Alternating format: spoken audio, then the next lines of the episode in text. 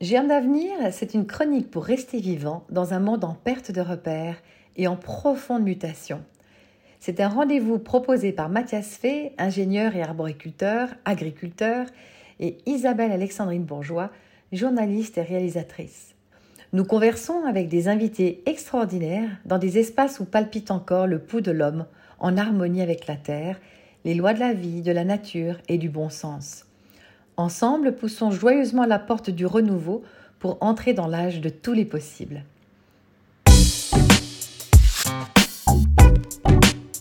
Après un premier épisode approfondissant l'emprise de la technique sur notre quotidien, ce rendez-vous reprend le sujet avec des exemples plus pratiques à travers des cas concrets partagés dans l'agriculture.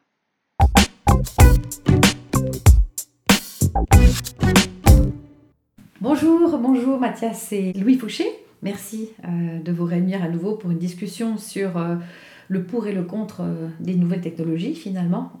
dans quel sens est-ce qu'elles servent le collectif et la vie ou au contraire, elles contribuent à nous asservir?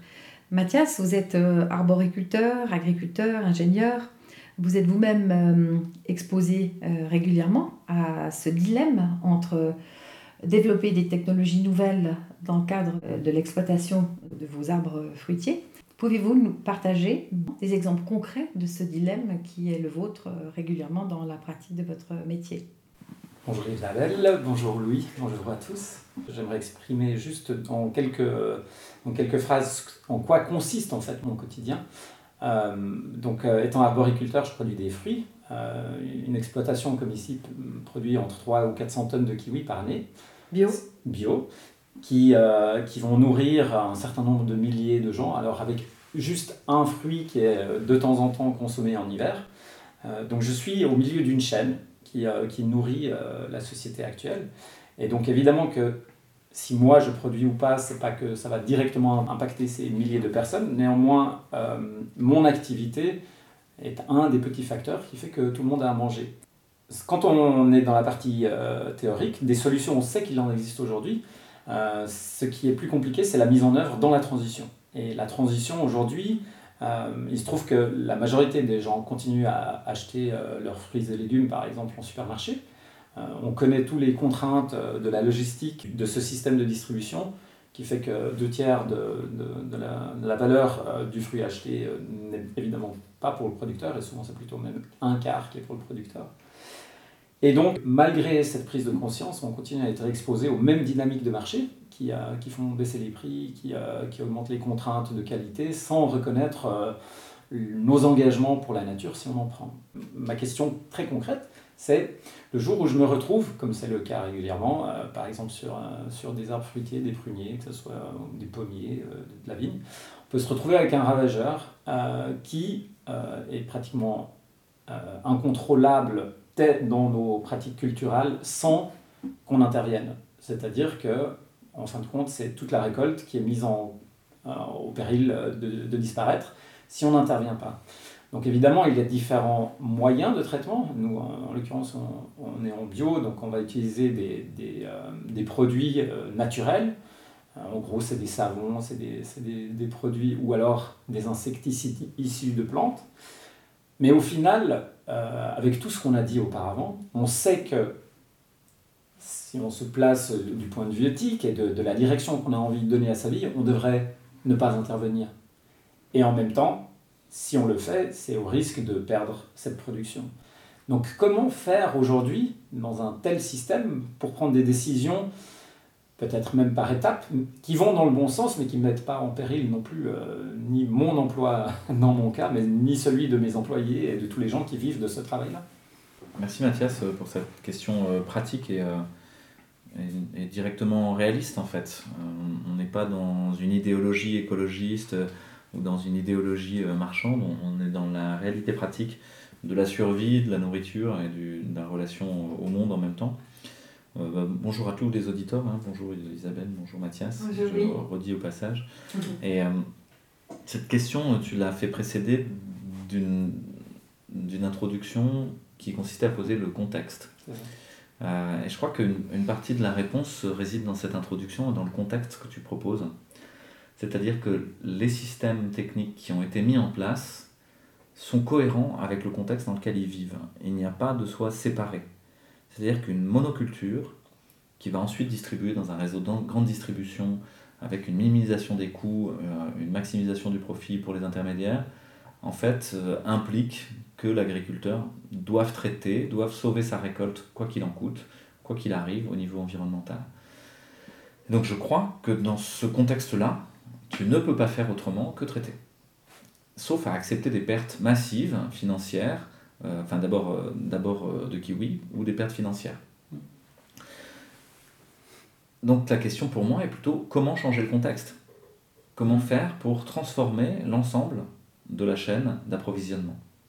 Et finalement, tu seras peut-être beaucoup plus à l'aise de perdre une partie de la récolte si tu es dans des circuits courts avec des associations de maintien de l'agriculture paysanne, en France c'est une sorte de panier en fait, mmh. hein, des paniers bio que les gens achètent systématiquement. Il y a pas, voilà, c'est comme un soutien. Euh, ça existe aussi au Japon, hein. mmh. euh, c'est né là-bas même.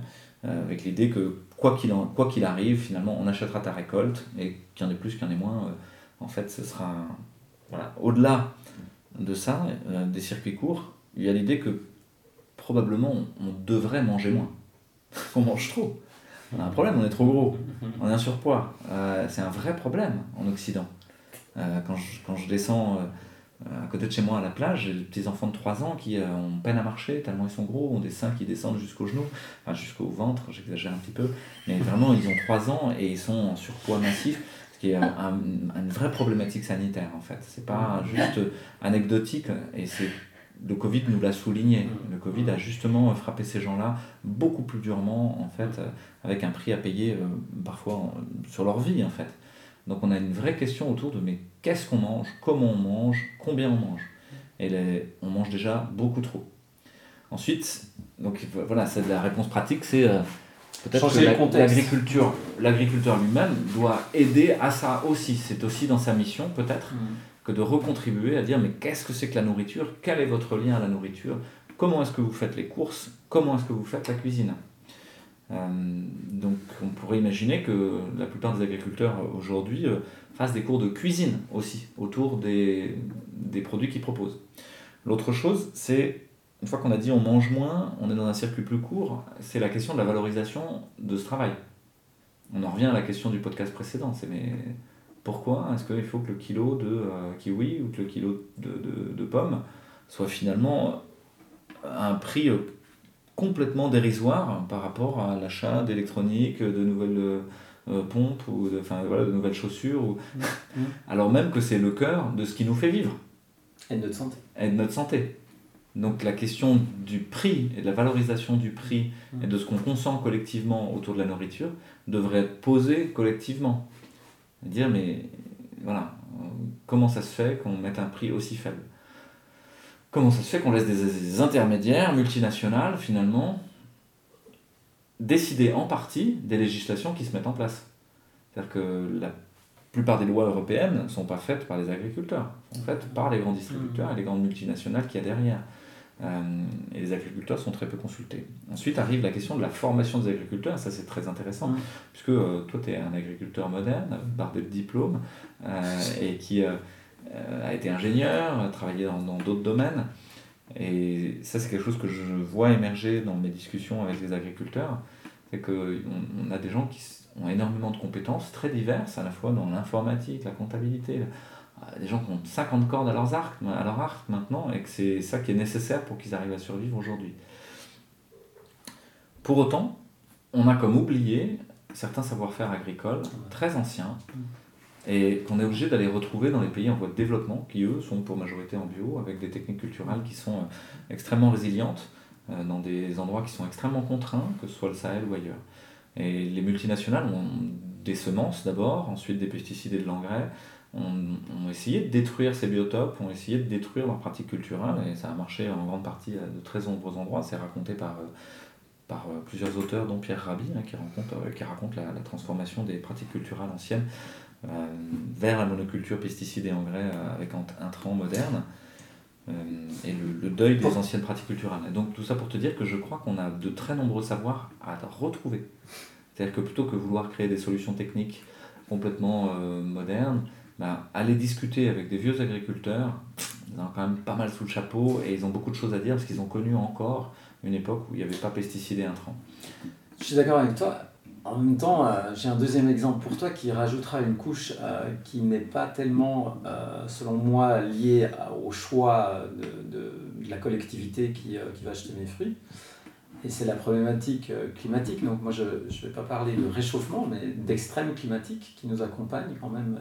Et, ça, on, les observe en tant qu'agriculteurs, qui, eux aussi, du coup, impliquent des choix toute l'Europe a subi euh, de, gros dégâts de gel ce printemps. Euh, en Suisse, on a eu d'énormes dégâts de grêle cet été. Donc là, c'est de nouveau, on, est au cœur de, notre problématique euh, pour ce podcast. C'est ok, ben, on, souffre, on a un problème qui détruit énormément de nos récoltes, parfois carrément les arbres complètement. Donc la solution technique qu'on va aller chercher, on va se dire on va, on va mettre des filets par grêle sur nos cultures. Et on est de nouveau reparti, donc euh, des piquets en béton, euh, des, des, filets en plastique, et puis euh, on continue notre montée en, puissance pour essayer de... Et là, c'est très directement un, équilibre qui est, qui, qui, est complexe parce que même, même si on est en permaculture, là aussi, ils sont, tout le monde est impacté. Et dans les transformations qui, qui, sont déjà en cours et qui, qui risquent de nous accompagner encore un moment, comment faire la pesée euh, de, de ouais, qu'est-ce qu'il est juste de faire? Est-ce qu'il faut quand même préserver euh, des cultures pérennes comme les arbres? Il faut 5 à 10 ans pour les mettre en place. Donc euh, les choix qu'on fait aujourd'hui, c'est même pas pour nous tout de suite aujourd'hui, mais comment faire cette pesée d'intérêt quoi De nouveau? Et cette fois, je pense pour moi qu'elle elle, dépasse en plus les problématiques, dire, de marché et de, de comment on distribue. Quoi. Alors peut-être euh, plusieurs euh, éléments de réponse, je n'ai pas du tout toutes les réponses, hein, ah pas du tout cette prétention-là. Euh, je crois que les réponses, il faut les trouver à plusieurs, avec de très nombreux interlocuteurs, et que finalement, encore une fois, le problème, quelque part, est la solution, ce qu'on dit en permaculture, où la crise est une occasion de résolution. C'est-à-dire si j'essaie de résoudre tout seul en mettant mes, mes filets, ou en essayant d'avoir des détonations anti-grêle, ou je sais pas quoi, ou des trucs mmh. comme ça, bah, j'essaie de résoudre tout seul un problème trop complexe, interconnecté, multiple, euh, qui est inscrit dans la durée en plus, euh, en voulant le résoudre tout de suite sans mesurer les conséquences même de ce que je vais faire. Et c'est probablement pas une bonne idée. En revanche, si je me mets en lien avec de nombreux interlocuteurs autour, ceux qui, les scientifiques qui connaissent les nappes phréatiques, qui connaissent voilà, les scientifiques qui connaissent les variations climatiques, des agriculteurs qui sont dans des zones plus contraintes, euh, qui sont déjà confrontés de manière plus importante à des sécheresses ou à des, au contraire à des événements extrêmes, et les choix qu'ils ont faits et le recul qu'ils ont déjà, si je me mets en lien euh, et si j'arrive à être protégé juridiquement, peut-être ça peut aboutir à des solutions intéressantes. Je pense qu'une partie de la solution pour moi est dans l'idée de la polyculture euh, et de sortir de la monoculture. Mmh. Que ça une des obsessions des agriculteurs aujourd'hui d'essayer de varier leur production et d'essayer de mettre en place des systèmes, euh, des systèmes euh, euh, culturaux qui soient en fait assez résilients justement parce que certaines choses pousseront quand même avec de la grêle et d'autres pousseront pas, mais en tout cas à la fin j'arriverai à survivre et j'arriverai à me nourrir. Et voilà, peut-être qu'à n'avoir que des kiwis, c'est un choix audacieux parce qu'effectivement, a il y a trop de pluie, trop de grêle, bah à la fin tout pourrit, ou tout est, mmh. tous mes arbres sont tués, et ma récolte est, est, nulle cette année, et je suis en danger. Alors mmh. que si euh, dans un coin j'ai des abeilles qui, où je peux exploiter du miel et vendre le miel, dans un autre j'ai euh, mmh. telle ou telle chose, euh, voilà, peut-être ça peut être intéressant et va me permettre de survivre. Donc je pense qu'on rentre dans l'ère des tempêtes. Il y a un réseau en France qui est en train de se créer qui s'appelle le réseau des tempêtes. Et justement l'idée qu'on va devoir traverser des événements plus ou moins chaotiques et il y a besoin de se serrer les coudes. L'autre chose que je pourrais dire, juste je repense à un exemple, euh, sur le droit et la notion du, droit. Euh, en Nouvelle-Zélande, une rivière euh, est devenue, dans l'histoire du droit, hein, on a commencé par proposer, protéger des espèces. Puis bon, c'est compliqué parce qu'il faudrait protéger tout. L'aigle barbu du coin de la rue, le rossignol huppé, ou je sais pas quoi. La pâquerette. exactement. Et c'est compliqué à faire. Euh, parce que finalement c'est un inventaire de l'ensemble du vivant à l'après-vert et ça s'arrête jamais. Donc on a commencé à protéger des espaces, espaces Natura 2000 ou des choses comme ça. c'est pareil, c'est-à-dire qu'on a le droit de polluer de manière dégueulasse juste à côté, là, on n'a rien le droit de faire, enfin, c'est un peu aberrant. Et euh, est arrivée l'idée de, en, Nouvelle-Zélande, certains peuples premiers se sont proposés juridiquement pour être la voie de la rivière. C'est-à-dire que systématiquement, quand il devait y avoir un projet de construction X ou Y ou un aménagement de la rivière, ce peuple était consulté parce qu'il mhm. était la rivière, mhm. l'incarnation humaine, le porte-parole humain de la rivière. Mhm. Les agriculteurs sont euh, l'incarnation de, de, de, la voie de la terre. Ils devraient être chacun le porte-parole de leur parcelle. Et des gens qui nourrissent au passage.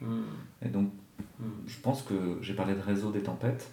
Crois que réussir à tisser un réseau de consommateurs, de producteurs, de juristes, de scientifiques autour d'un espace, de le relocaliser, de réfléchir aussi comment il peut mm, peut-être avoir une interaction translocale, de le faire s'imprégner de cultures qui viennent de plus loin et plus anciennes, des anciens agriculteurs, comme je te l'ai dit, mais de gens qui ont des solutions euh, alternatives dans d'autres coins de la planète.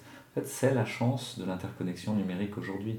C'est-à-dire que exploitons les ressources qu'on a à disposition. La ressource, c'est d'arriver à avoir de l'information qui vient de très loin et qui mutualise l'expérience. Mm. Aujourd'hui, si tu veux faire un mur en BA13 ou en placo-plâtre, hein, bah, tu vas regarder 15 tutos et de Gérard Le Bricolo, de Laurent Merlin, de Bricostock ou je sais pas quoi chez vous là. Et, et à la fin, tu vas faire la tienne. Mm. Et ce sera bien comme ça. Mais tu auras eu accès à cette connaissance. Donc je crois qu'aujourd'hui, on peut avoir accès à de multiples connaissances. Et c'est une partie du travail des agriculteurs que de la générer aujourd'hui. Qu'elle soit pas, qu'elle, qu'elle s'effondre pas avec la disparition d'une exploitation agricole. Aujourd'hui en France, on ferme des exploitations agricoles à tour de bras, et il y a des bibliothèques entières qui brûlent de savoir. Enfin, on dit quand un vieux qui meurt, il y a une bibliothèque qui brûle. Mm. Mais en fait, il y, a des, il y a des savoirs qui s'effondrent et qui sont remplacés par euh, des algorithmes proposés par Monsanto. Où tu vas appuyer sur ton appli et il va venir pulvériser le, par drone le, le, le pesticide. C'est un délire, quoi. C'est une impasse. Voilà. Mm. Donc je crois qu'il y a un vrai travail à faire. Là, je m'adresse aux journalistes qui est à côté de moi. Hein. Je crois qu'aller voir les agriculteurs et leur faire parler de tout ça, euh, ce serait chouette. Et de mutualiser ce, ce savoir. Pour moi, fondamentalement, il y a une, euh, un aspect qui, euh, que je trouve vraiment intéressant à envisager avec les gens qui viennent visiter le domaine. C'est en, fin de compte, je prends toujours l'exemple d'un hectare de, de terre issue d'une forêt primaire on va, si on va commencer à gratter la terre, on va retrouver, euh, sur un hectare, on va retrouver entre 5 et 2 tonnes d'organismes de, vivants, donc euh, ça représente 5 vaches hein, qui se promènent. Et puis, euh, le jour où l'agriculteur vient, il commence à labourer son. Quoi, défricher, ensuite labourer semer en une année. Donc, on perd déjà 80% de, cette vie. Hein. Et cette vie, en fait, elle, disparaît au profit de ce que l'être humain veut en faire. Et en fait, on continue tout le temps cette, euh, sur cette tendance-là, c'est-à-dire que avec les outils techniques aujourd'hui, pour boucler euh, quand même sur notre sujet qui est la technique, en fait, elle permet d'augmenter le pourcentage de la vie, du potentiel de vie qu'il y a sur cette planète, qui ira probablement dans une monoculture, et donc une seule forme de vie, un champ de blé, où si possible, il n'y aura même pas une pâquerette et ni un coquelicot ni quoi que ce soit, 100% de vie pour faire de la farine.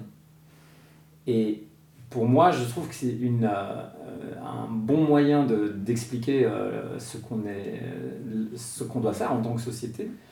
Mais, aujourd'hui, tout de suite, maintenant, où est-ce qu'on place le, curseur du potentiel de vie exprimé sur, sur cette planète? Est-ce qu'il n'y en a que pour nous humanité Ou est-ce que, justement, comme tu disais, l'inventaire de, toutes les espèces qui sont là, ben, on n'a peut-être pas besoin de le faire, mais de laisser de nouveau de l'espace sur chacun de ces espaces à une quantité de vie.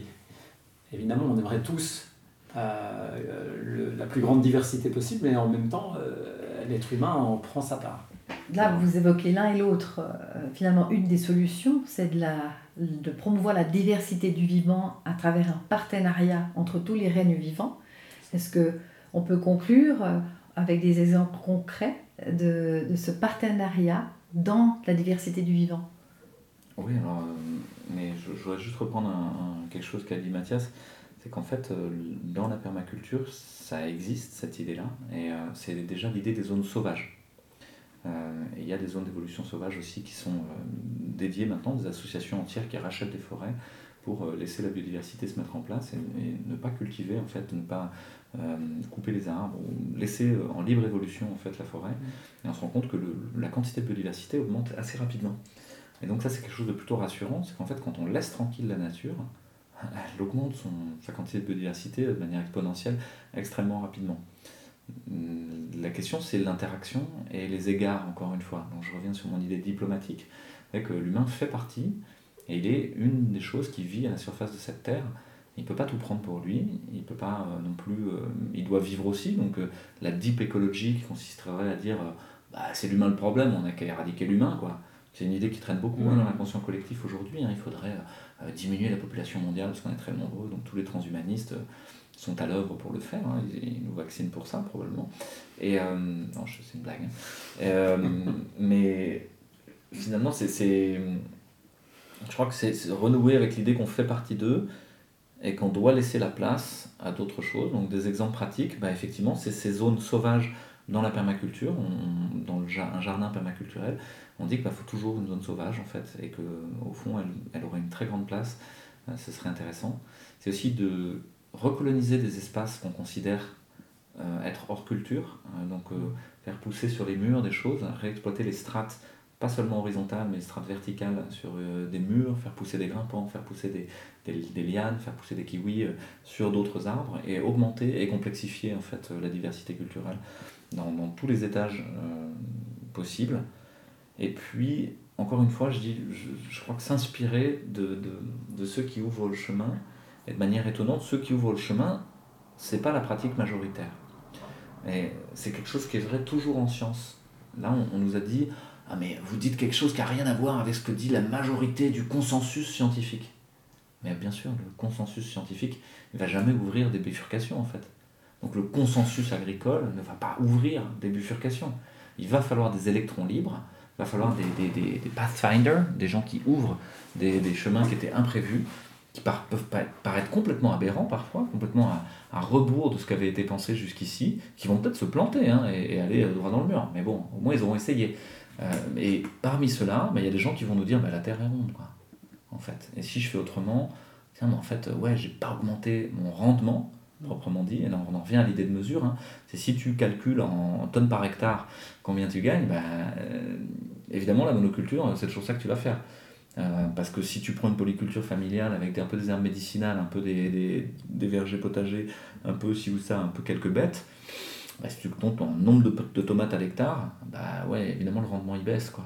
Par contre, si tu prends un rendement social, combien de gens travaillent là, gagnent leur vie à partir de cette culture, prends le rendement euh, en termes de beauté euh, des paysages, de, si tu prends la quantité de vie dans les sols, ça c'est un paramètre qui est apparu il y a, il y a peut-être 15 ans maximum, mm. c'est-à-dire l'idée de combien il y a de carats, de vers de terre, de biomasse à l'intérieur du sol, c'est devenu un, un, paramètre désormais pour les INRA. Donc là encore, je crois qu'il faut être très optimiste. Hein.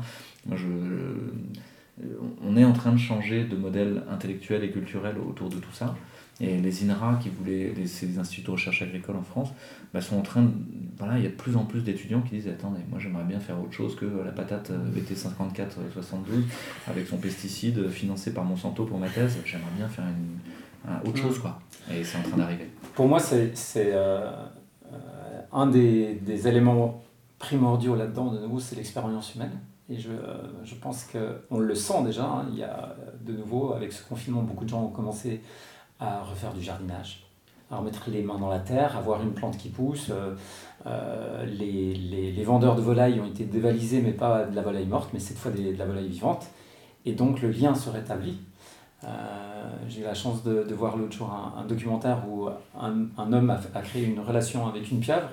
Oui, la sagesse de la pieuvre, il faut absolument le voir. Absolument. Merveille, qui montre bien qu'il euh, a développé une réelle relation avec euh, le, le, jardin de kelp dans lequel évolue cette pieuvre et qu'il avait envie de la protéger. Et donc la relation est vraiment au cœur aussi de, la relation au vivant. Et donc euh, on voit que ça a déjà commencé. Et euh, je crois que c'est vraiment une des, une, une des clés principales, c'est que les gens se réapproprient, re, rentrent en relation avec tout ce vivant qui est, qui est partout et qu'on avait mis à l'écart. merci Mathias, je voudrais juste donner une, une référence là-dessus. il y a un philosophe qui s'appelle Baptiste Morisot, dont j'avais déjà parlé dans une des interventions, qui a écrit un livre qui s'appelle Raviver les braises du vivant, et qui parle exactement de ça, de cette de, du renouement progressif avec le vivant et avec le sauvage aussi, avec l'idée du sauvage, et d'accepter l'idée du sauvage, quelque chose qui n'est pas domestiqué, n'est pas juste mis au service de l'humain, mais qui vit sa vie propre, et tant mieux. Christiane Singer disait que finalement, nous ne sommes pas tous reliés les uns aux autres, mais nous sommes tous les uns dans les autres. Le jour où nous prendrons conscience combien nous sommes profondément interconnectés les uns dans les autres, à ce moment-là, une nouvelle terre pourra fleurir. Merci beaucoup pour ces messages d'espoir quand même euh, que vous nous avez partagés l'un et l'autre. Merci Louis, merci Mathias. Merci, beaucoup Isabelle, merci Mathias. Je crois que le moment est arrivé. Quoi. Il n'y a plus qu'à. La musique que vous entendez est de Stéphane Stas, auteur, chanteur, compositeur et grand humaniste.